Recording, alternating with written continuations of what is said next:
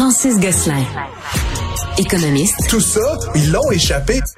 Consultant. C'est quand même pas une petite affaire. Auteur. C'est moins politiquement populaire.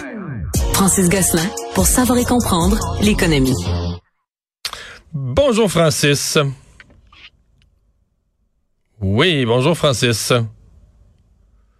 Salut Mario. Bon, euh, tu nous parles de la banque Laurentienne. Euh, on a commencé hier à recevoir, euh, je dois dire, des, des, des, courriels, des messages sur les réseaux sociaux, des gens qui s'adressaient à nous, les médias, pour dire, ben là, je suis client de la banque Laurentienne, j'ai plus accès à mon compte en ligne, qu'est-ce qui se passe, donnez-nous des informations. Il y a un problème là.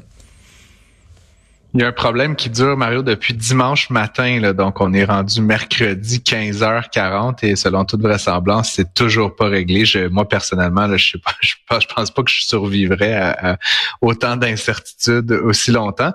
Euh, puis ça fait aussi en sorte que, Mario, là, que les gens ne, savent pas s'il y a de l'argent dans leur compte, là, ce qui est quand même un peu un problème. Plusieurs, euh, évidemment, clients de la Banque Laurentienne. Ouais, pas, pas, que l'argent soit disparu, c'est qu'ils sont plus capables d'aller vérifier. Tu plus capable d'aller en ligne dans ton compte.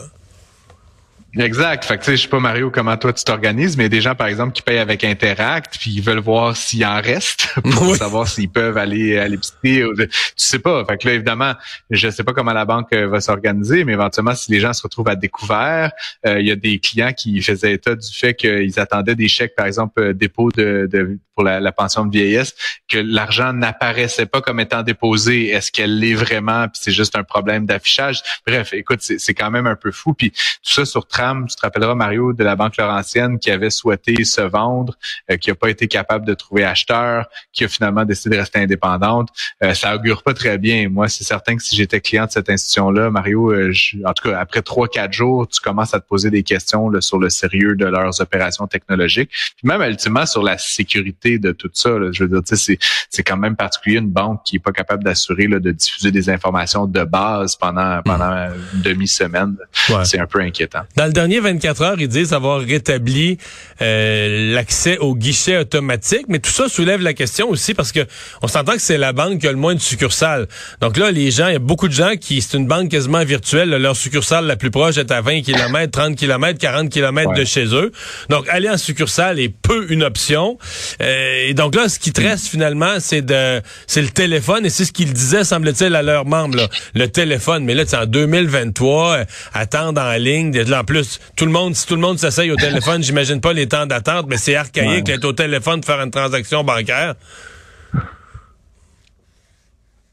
Effectivement, Mario, il y a 24 succursales pour toute la province là, de la Banque Laurentienne. Après, c'est aussi une banque qui a peu de, clients. Là. On parle de 340 et 1000 clients en tout, mais comme tu le dis, là, il n'y a pas, il y a, pas une, une, caisse ou un, un, guichet à toutes les à toutes les trois coins de rue là, comme d'autres institutions.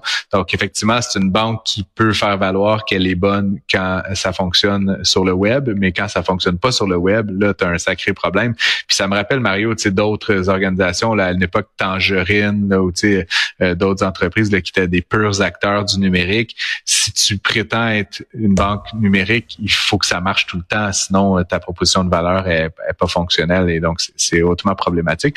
Donc écoute, je leur souhaite que ça se règle. Aux dernières nouvelles, Mario, il y avait encore plusieurs clients aujourd'hui, ce matin, puis même cet après-midi qui n'étaient pas en mesure d'accéder euh, aux fonctionnalités de base. Et donc, encore une fois, on n'a pas d'informations à savoir si ça va prendre encore deux heures deux jours ou deux semaines avant d'être réparé. Euh, et c'est un véritable problème. Je te pose une dernière question avant de fermer ce sujet parce que ce matin à LCN, euh, j'ai fait beaucoup d'efforts parce qu'on a des gens du public qui nous écrivent, là, puis ils nous demandent ce qui se passe avec notre banque. J'ai fait beaucoup d'efforts pour essayer d'inviter un porte-parole de la banque Laurentienne.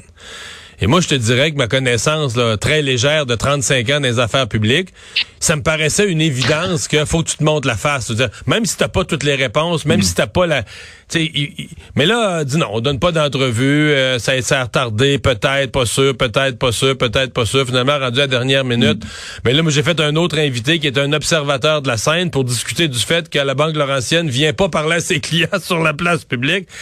Je sais pas. Euh, non, mais moi, si j'étais client, ça me rassurerait pas. Tu te dis, OK, mais dans le fond, c'est tellement grave que ça se dit. Ce qui se passe est tellement grave qu'ils peuvent même pas en parler à la télé. Ils peuvent même pas aller répondre aux questions à du monde, là.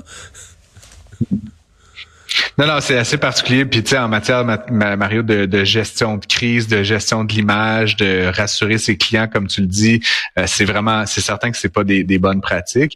Euh, puis tu sais, juste depuis quelques jours, bon, c'est pas majeur, mais le prix de l'action de la Banque Laurentienne a quand même perdu 4 euh, Tu sais, c'est quand même fou, Mario, là, quand tu compares ça à d'autres grandes institutions financières.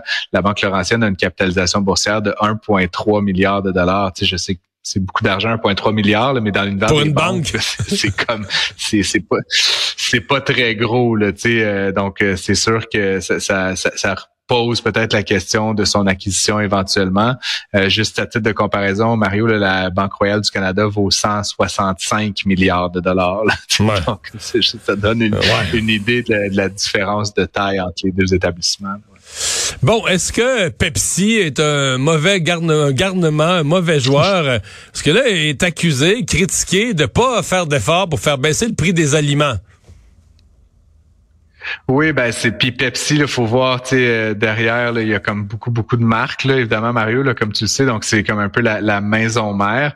Euh, ils sont un peu euh, critiqués, puis c'est intéressant, là, c'est le ministre du canadien de l'industrie qui, a formé des critiques, mais ça faisait écho à des critiques qui avaient aussi été faites en France concernant la stratégie de l'entreprise, apparemment qui, comme tu le dis, en ferait pas assez là pour faire baisser les prix. Je trouve ça un peu particulier, Mario, quand des gouvernements s'en prennent à une entreprise en particulier. Bon, on, peut dire que Pepsi là, c'est une c'est une grande organisation là, mais mais euh, mais mais quand même là, tu sais, il y a c'est tout un système d'acteurs, là, Mario, l'alimentation. Euh, puis bon, Pepsi a peut-être un, peu de choses à se reprocher, mais il y a évidemment toute la chaîne de valeur qui vont euh, de l'exploitation des patates dans les champs jusqu'à la distribution finale dans nos épiceries. Puis évidemment, Pepsi n'est qu'une partie de cette chaîne de valeur-là. Euh, une des critiques, c'est que l'organisation avait reçu une subvention l'année dernière du ministère de l'Agriculture québécois de 3 millions de dollars. Encore une fois, je veux juste mettre les choses en perspective. Euh, comme 3 millions de dollars, c'est encore une fois pour monsieur, madame, tout le monde, c'est beaucoup d'argent, mais l'entreprise en, bourse vaut 230 milliards de dollars. je suis pas sûr que je suis pas sûr qu'ils le 3 millions là dans, ça ça a pas changé leur stratégie globale à l'échelle internationale. Mais euh, Francis, il y a quand même j'ai vu les gouvernements dire ça. Mais tu sais les mêmes gouvernements disent on, songe à taxer la malbouffe. Je les regarde, je les ai mis devant mhm. moi, là, les marques, parce que PepsiCo, c'est plus juste du Pepsi. Là. Oui, il y a Pepsi, mais t'as Mountain Dew, t'as les Chips Lays, Doritos, Tostitos, Ruffles, Cheetos, euh, euh, après ça. Fait que tu sais, bon, je vois deux affaires. T'as la marque Sabra là, dans les houmous, des choses comme ça. Euh, T'as le, le, le, le, gruau Quaker. Non, mais ce que je veux dire, on n'est pas dans... Quand tu regardes la map Lipton, mais quand tu regardes dans l'ensemble, on n'est pas dans l'alimentation santé, le 7-Up, euh, tu sais. Non, non. Non, non, mais ben, encore une fois, Mario, s'ils veulent mettre des taxes sur cette, cette malbouffe, puis on fera un plein segment sur la taxation de la malbouffe, Mario. C'est c'est pas une question facile parce que la ligne entre qui est euh, malbouffe et pas malbouffe euh, est, est, pas toujours évidente. Là. Euh, mais encore une fois, qu'il le fasse. Mais encore une fois, cette idée qu'on s'en prenne à cet acteur-là particulièrement contre d'autres. puis évidemment, là, dans le discours du ministre de Champagne, là, il y avait, il citait des entreprises en exemple, puis il en critiquait d'autres. Mais ça sonne un peu comme un genre de manière de faire pression sur, sur euh, Pepsi. Puis c'est pas très clair quelle est l'attente. Là, concrètement, ça sonne quasiment comme un, euh, du showboating politique plus que comme une attente qui vont baisser le prix de la canette d'un ah quart de scène dans les mais, prochains mais moi, jours. Le, sens, le sens de mon propos, c'était plus on fait, on semble faire des reproches à Pepsi de maintenir un niveau de prix trop élevé sur des produits où les mêmes gouvernements disent ah ben là le prix de ces affaires-là devrait de toute façon être plus élevé pour que les gens en consomment moins parce que c'est pas bon pour la santé. Mon point c'est je dis pas qu'il y a rien dans PepsiCo qui est des produits santé, mais disons que c'est pas la c'est pas la norme. Hey, parlons d'économie du Québec, on a eu les chiffres euh, au cours des dernières heures, on a eu les chiffres hmm. pour le trimestre euh, du euh, du printemps et ben l'économie du Québec était en contraction quand même assez sévère durant ces mois-là. Oui, ben ce qu'on fait, Mario, c'est que dans le fond, on prend le, résultat puis on l'annualise, donc on le ramène à une comparative euh, annualisée. Puis donc, ce que ça fait, c'est que si évidemment cette ce trimestre-là, le deuxième trimestre était emblématique de toute l'année, il y aurait eu euh, une, un recul de presque 2 de l'économie, annualisé encore une fois. Ce que, évidemment, ce qui peut faire peur, le 2 c'est un, c'est quand même une grosse baisse, là, beaucoup plus que ce qui avait été euh, énoncé et prédit par les économistes. Par contre, évidemment, c'est le deuxième trimestre a été marqué par plusieurs euh, mauvaises nouvelles. C'était le trimestre où les feux de forêt ont frappé très durement. Il y a minière qui a été mise en arrêt pendant une grosse période aussi. Minière et forestière dans le euh, nord, ça a arrêté les activités. Ouais, pendant plusieurs jours, on travaillait plus là. Exactement. Puis il y a un effet éventuellement de rattrapage là, qui peut être fait. Là. Bon, on peut pas toujours rajouter des corps de travail, mais ça reste qu'il y a un effet de rattrapage qui va se faire. Si bien que ce serait très euh, probable que le troisième trimestre, donc qui s'est terminé là, il y a quelques, fait qui se termine là maintenant, euh, sera meilleur que ce qui avait été anticipé. Euh, et donc là, en réponse à tout ça, le ministre Girard là, a fait une sortie là, en mêlée de presse en disant c'est pas c'est pas si grave. Il a pas dit que c'était pas grave, mais c'est pas si grave. Il s'est voulu rassurant euh, en disant que justement, il y avait eu un très bon premier trimestre et qu'il s'attendait à ce que le troisième trimestre soit aussi meilleur que ce qui avait été prédit. Ce qui fait que dans l'ensemble, les prédictions euh, du gouvernement euh, du Québec restent les mêmes. Une très faible augmentation du PIB de moins de 1 mais quand même, on est en territoire positif pour l'année 2023 selon ces prédictions-là. Évidemment, ça a ouvert la porte à plein de critiques là, du côté des libéraux, des solidaires, etc. Mais je pense que pour l'instant, il n'y a pas de, il y a pas matière à paniquer, Mario. Mais, mais si on avait une croissance, si on avait une croissance négative au prochain trimestre, là, euh, on pourrait dire que le Québec est officiellement en récession. C'est ça quand même, là.